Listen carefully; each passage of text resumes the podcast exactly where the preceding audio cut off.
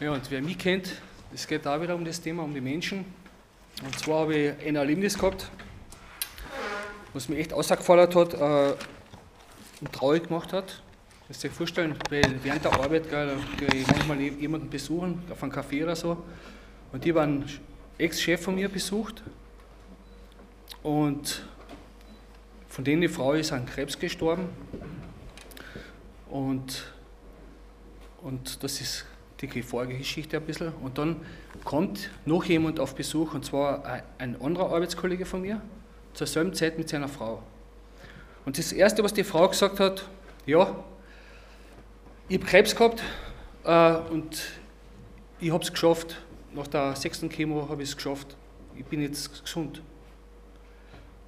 Und irgendwie war ich so, irgendwie so richtig äh, aufgewühlt, weil ich mir gedacht habe, ich kenne die zwei Minuten jetzt an, die Frau, eine ältere Frau gewesen, und die erzählt gleich von, von ihrer Geschichte, sie hat Krebs und, und, und, und dann habe ich sie gefragt, ja, wie war, wie war das, wie, wie, wie, wenn sie dann ganz schlecht gegangen ist, haben Sie da über den Tod nachgedacht? Das frage ich eigentlich nie jemanden, was ich gar nicht kenne. Die haben mir gedacht, boah, was haben wir jetzt so gefragt? Und dann sagt sie, na, sag ich, warum? Ja, ich komme in den Himmel. Ja, sind Sie sich da sicher, habe ich, hab ich gefragt. Sagt sie, ja. Sag ich, warum? Ja, ich habe nichts Schlechtes gemacht. Ich habe keinen umgebracht. Ihr kennt die Sprüche, gell? Ich habe keinen umgebracht, ich habe nichts Schlechtes gemacht. Und dann fragt sie mich, ja, warum, warum, sind, warum glauben Sie so, haben Sie was äh, Dramatisches erlebt, weil Sie da mich das so fragen? Dann sage ich, ja. Dann, dann, dann habe ich eine Erzählung angefangen von meiner Geschichte, wie das war, wie ich zu Jesus gefunden habe. Und dann habe ich schon gemerkt, nach drei Sätzen habe ich schon gemerkt, dass ich die Augen schon mal anders hingeschaut habe, gar nicht mehr zugehört habe. Da habe ich einfach aufgehört. Gar nichts mehr gesagt. Und dann habe ich bei mir gedacht, bist du narrisch. Sie ist so knapp von Tod, ein Millimeter von Tod. Denkt nicht über Ewigkeit nach, wo wir die Ewigkeit verbringen, weil sie da an einer Lüge aufsitzt. Sie glaubt, wenn sie ein gutes Leben führt, dann reicht das. Das ist das Orge. Und da ist mir das, dieses Bild eingefallen, wo der Jesus gekreuzigt ist worden, wo der Anne Schächer zu ihm gesagt hat, Gedenke, Herr, gedenke an mich, und in den Reich kommst. Und auf der anderen Seite, der andere hat ihn verspottet. Ist sich vorstellen, die waren ein Millimeter von Tod, vor der Ewigkeit, wo sich entschieden, wo sich entscheidet, wo sie, wo sie die Ewigkeit verbringen werden. Und der, und der Jesus sagt zum einen, noch heute wirst du mit mir im Paradies sein. Der andere hat ihn verspottet. Und der wird, noch auf den Tag war der in der Hölle. Okay? Das Paradies, wie, wie wird es sein im Paradies? Was stellen wir uns vor? Wie soll das Paradies sein? In der Zeitung sehe ich oft so, so Karikaturen, wo jemand auf einer, auf einer Wolke oben sitzt mit einem Heiligenschein. Also so ist das Paradies nicht. Ihr müsst euch vorstellen, das Schönste, was ihr erlebt habt bis jetzt, hier auf der Erde, das Schönste. Könnt ihr erinnern? Habt ihr, habt ihr einen Moment, wo ihr erlebt habt, boah, das war so ein Glücksgefühl, das Schönste? Habt ihr sowas gehabt schon mal? Oder Hochzeit? Nicht? Bei der Geburt von einem Kind zum Beispiel. Oder wenn ein Mensch sich bekehrt, das, da pumpt das Herz auch, das ist ein Traum. Aber der Himmel, übersteigt es ums zigfache. Dieses Glücksgefühl wird dann ewig sein, ewig. Wir werden noch in Gemeinschaft mit ihm leben. Das wird, das wird, wir werden nicht mehr schlafen brauchen, wir werden nicht mehr müde werden. Raum und Zeit hat überhaupt keine Relevanz mehr. Die Frauen werden wahrscheinlich gar nicht mehr in den Spiegel schauen. Da brauchen wir keinen Spiegel mehr. Das ist, das ist alles so schön und so perfekt. So wird der Himmel beschrieben. Und viel mehr noch, aber auch die andere Seite wird beschrieben. Der Jesus erzählt ja eine Geschichte äh, von Lazarus. Der Lazarus ist, ist äh, vor einem Haus immer gelegen, von einem, einem ganz einen reichen Mann. Und dann, wie beide gestorben sind, dann ist der Lazarus auf dem Schoß von Abraham im Paradies gewesen und war, ist dort äh, umhegt und umpflegt worden und denen ist es gut gegangen. Und der Reiche, der ist in, in, auf der anderen Seite gewesen, Todesreich, im Hades. Und das Orge in dieser Geschichte, der jammert gar nicht mehr, der weiß, dass er was falsch gemacht hat, dass er Leben falsch geführt hat. Der hat nicht mehr gejammert, ich möchte da weg. Der, der wollte nur mehr, dass, dass er Wasser auf die Lippen kriegt. Soll ich das vorstellen? Was das für ein Bild ist von der Hölle. Das Schlechteste, was echt passiert ist jetzt auf der Erde, das Schlechteste, das Schlimmste, was ihr durchgemacht habt, das Allerschlimmste, hat ihr seine Momente gehabt. Depressionen waren oder irgendwas, wo du gedacht hast, jetzt ist aus. Das Schlimmste wird dort übertroffen. Auch ums zigfache. Und das ist kein Witz. Weil da steht drinnen, da, da wird das Weinen und das Zähneknirschen sein. Im Himmel gibt es keine Trainer mehr, aber dort wird es das Weinen und Zähneknirschen sein. Und da auf der Erde, wenn wir so etwas Schlimmes erlebt haben, dann haben wir immer die Hoffnung, dass wieder Momente kommen, wo es besser geht. Und es wird wieder besser. Dort wird es nie mehr besser. Ewig in der Verdammnis, ewig Hass, Brennen, Feuer, ewig.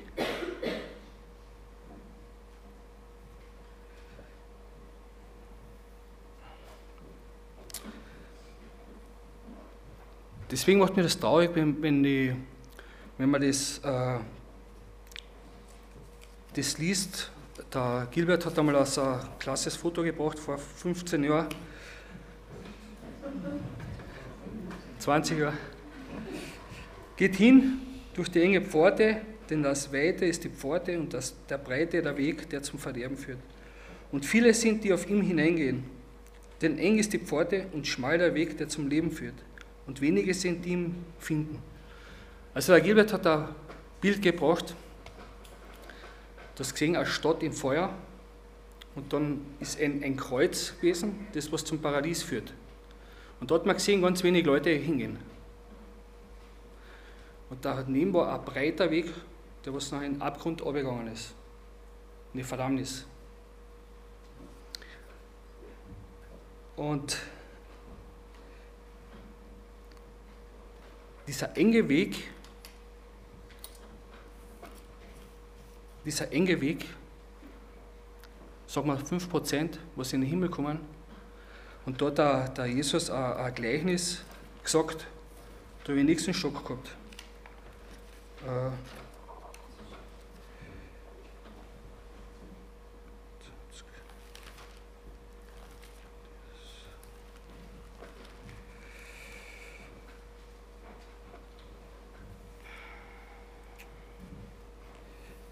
Denn das Reich, dann wird es mit dem Reich des Himmels sein wie mit zehn Jungfrauen, die ihre Lampen nahmen und hinausgingen dem Bräutigam entgegen. Fünf aber von ihnen waren töricht und fünf klug. Denn die Törichten nahmen ihre Lampen und nahmen kein Öl mit sich. Die Klugen aber nahmen Öl in ihre Gefäße samt ihren Lampen. Als aber der Bräutigam auf sich warten ließ, wurden sie alle schläfrig und schliefen ein. Um Mitternacht aber entstand ein Geschrei, siehe, der Bräutigam geht hinaus, ihm entgegen. Da standen alle jenen Jungfrauen auf und schmückten ihre Lampen. Die Törichten aber sprachen zu den Klugen, gebt uns von euren, gebt uns von euren Öl, denn unsere Lampen erlöschen. Die Klugen aber antworteten und sagen, nein, damit es nicht etwas für uns und euch nicht ausreicht. Geht lieber hin zu den Verkäufern und kauft für euch selbst. Als sie aber hingingen zu kaufen, kam der Bräutigam und die, und die breit, bereit waren, gingen mit ihm hinein zur Hochzeit und die Tür wurde verschlossen. Später aber kamen die übrigen Jungfrauen und sagten, Herr, Herr, öffne uns. Er aber antwortete und sprach, wahrlich, ich sage euch, ich kenne euch nicht. So wacht nun, denn ihr wisst weder den Tag noch die Stunde. Also das Gleichnis ist ein Sinnbild, dass Jesus wiederkommen wird. Der kommt auf die Erde wieder. Wir erwarten alle auf ihn. Wir wissen, dass er kommt. Und wir sollen bereit sein eigentlich. Und wenn man das Bild jetzt hernimmt, die breiten und den schmalen Weg, und wenn auf dem schmalen Weg dann die Hälfte noch abfällt, dann stimmt mir das echt traurig, weil von den zehn Jungfrauen sind zehn gläubig. Und die Hälfte hat es durchgestanden, hat, hat gewartet und hat und hat es bis zum Ende gesiegt, hat es hat, geschafft. Die sind in den Himmelreich gekommen, die warten.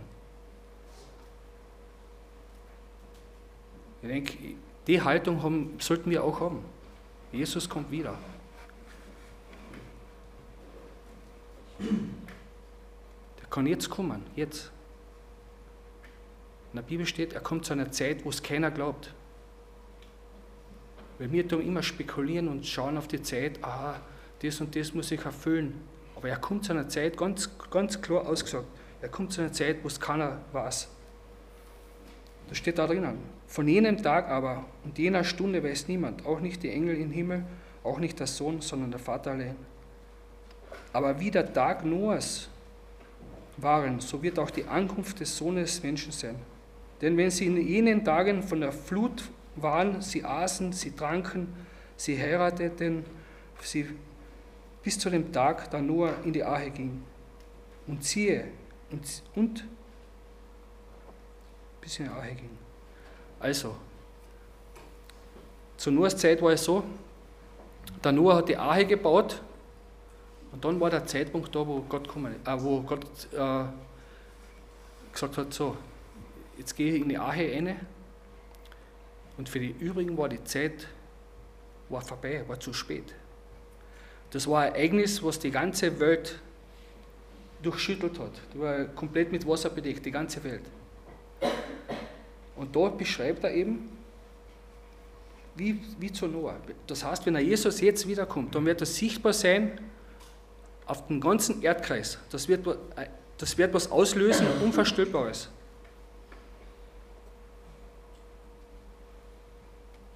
Das wird die ganze Erde umfassen. Wenn, wenn ich weiterlies, dann werden zwei auf den Feldern sein. Der eine wird genommen und der eine gelassen. Zwei Frauen werden an den Mühlsteinen machen, malen. Einer wird genommen und einer wird gelassen. Wacht also, denn ihr wisst nicht, an welchem Tag euer Herr kommt.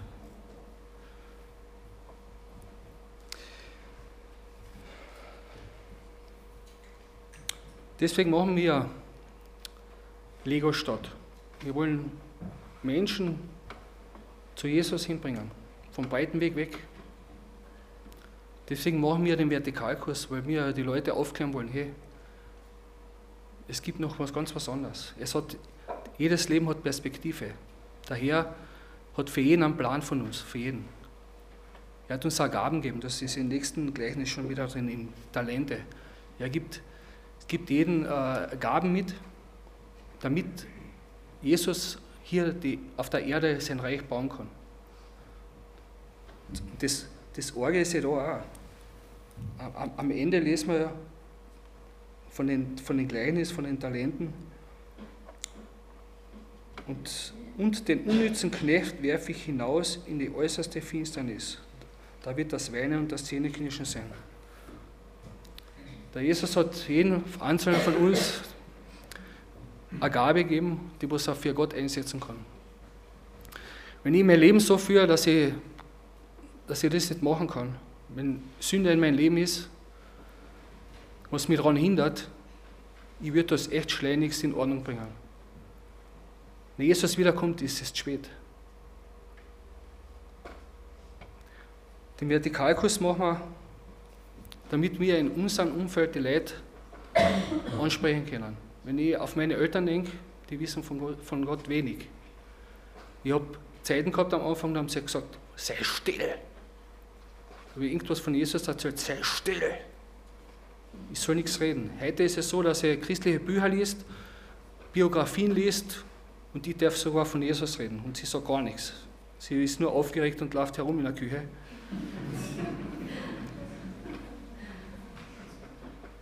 Wenn wir die Leute konfrontieren mit dem Evangelium, mit dem, was Jesus bereitet hat, jeder entscheidet sich eh selber.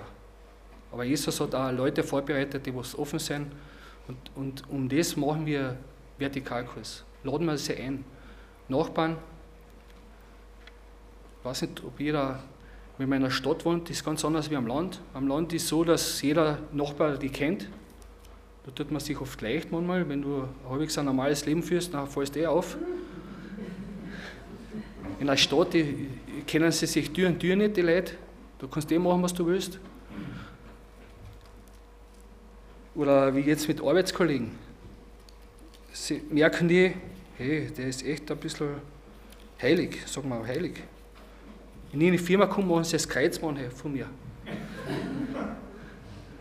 Denke ich das ist eine Verarsche. Bis aber scheinbar,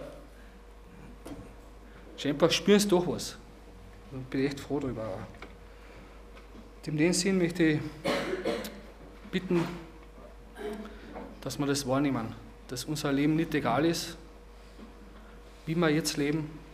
Es kann jederzeit aussehen, wir können einen Unfall haben, du kannst einen Herzinfarkt haben, du kannst morgen schon nicht mehr da sein. Das kann zu spät sein. Amen.